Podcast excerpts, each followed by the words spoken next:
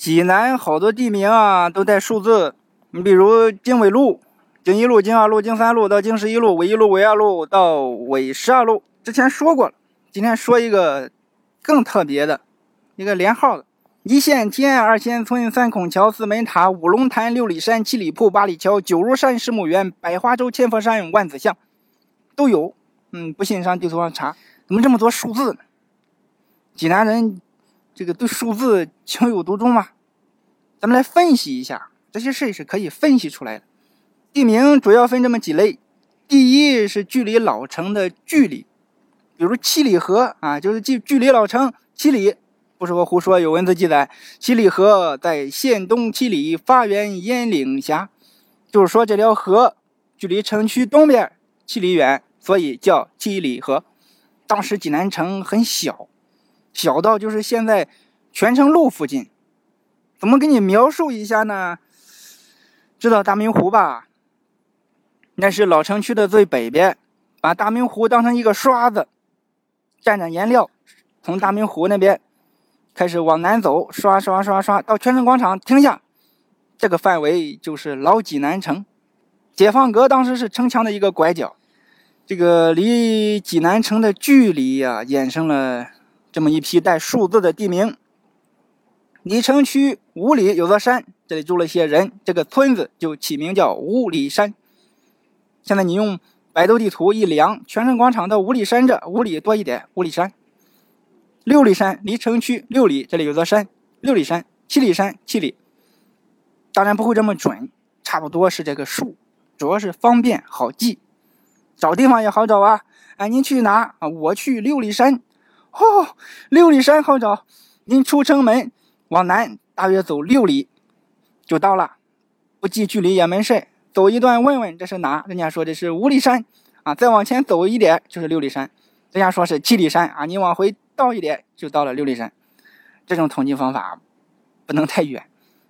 你像三里村、七里铺、八里桥、十里河这些还行，十六里河就很远了。济南二环南路。离泉城广场八公里，这个地方有个十六里河街道，在这这太远了，别再远了，太远没必要啊。老贾我打听个道，这个地方怎么走？啊，这个地方我知道，这是九十里山，出了济南城往南走啊，走九十里就到了。过几天又遇到那个人，哎，你上回说的那个九十里山那个地方，是不是叫泰安呀？啊，济南城走九十里遇到个山，可不就是泰山吗？都到了泰安了。除了通过距离计算，还有一些是根据实际情况命名的。比如三孔桥，这个地方原来有铁路桥，桥下面有三个桥洞，所以就叫三孔桥。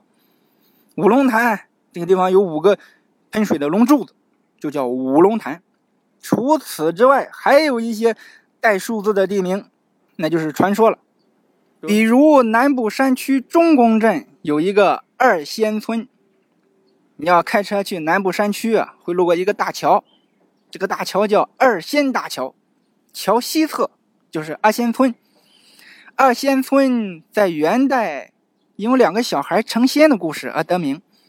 传说在元朝村里有两个小孩，一个叫刘平，一个叫元照，他俩聪明伶俐，很惹人喜爱，他们两个很要好。不管干什么事都在一起，上厕所都在一起啊！两个两个小孩拉屎，哎，哥哥哥哥，我够不到你啊！弟弟弟弟啊，我往这挪一挪啊！俩人手牵手，关系很好。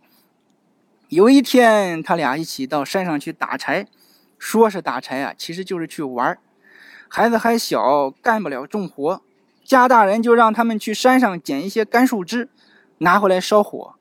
俩人打完柴。下山回家，刚走到半山腰这，看见两个老头正在下棋。这俩老头谁呀？村里人我们都认识呀。哎，天色还早，不着急回家，去看看吧。两个人就凑到跟前看了起来。本来想去看看老头，后来发现他们这个棋下的挺有意思。两位老先生一动不动，表情凝重，看着都不动。其实下棋的人都懂，棋走得越慢，说明思考的越深。